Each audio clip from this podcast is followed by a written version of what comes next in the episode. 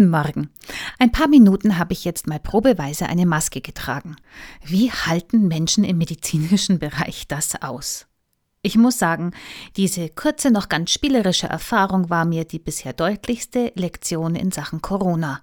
Wie schlimm muss die Atemnot von Menschen sein, deren Lunge durch Covid-19 angegriffen ist und die das nicht einfach dadurch loswerden können, dass sie die Maske lupfen. In der Bibel wird das Atmen so ernst genommen, dass von vornherein klar ist, das Atmen kommt von Gott. Eine der Schöpfungsgeschichten sagt, da machte Gott der Herr den Menschen aus Staub von der Erde und blies ihm den Odem des Lebens in seine Nase, und so ward der Mensch ein lebendiges Wesen. Dass wir Erdlinge so zerbrechlich sind, Staub vom Staube, das ist, was die Pandemie so furchterregend macht. Dass sie als Lungenkrankheit auftritt, gibt unserer Angst auch eine religiöse Dimension. Darf das sein, dass ein Virus das nimmt, was heilig ist, den Atem, und ist dann ein Gottesdienst, wenn wir alles tun, damit Menschen dieser Odem des Lebens nicht vor der Zeit genommen wird? Mir ist schon ein wenig ängstlich durch diese Begrenzung meines Atems durch die Maske. Furcht ist eine geschöpfliche, kreatürliche Reaktion. Jesus stellt nüchtern fest, in der Welt habt ihr gerade solche Angst ums Leben. Aber seid getrost, ich habe die Welt überwunden.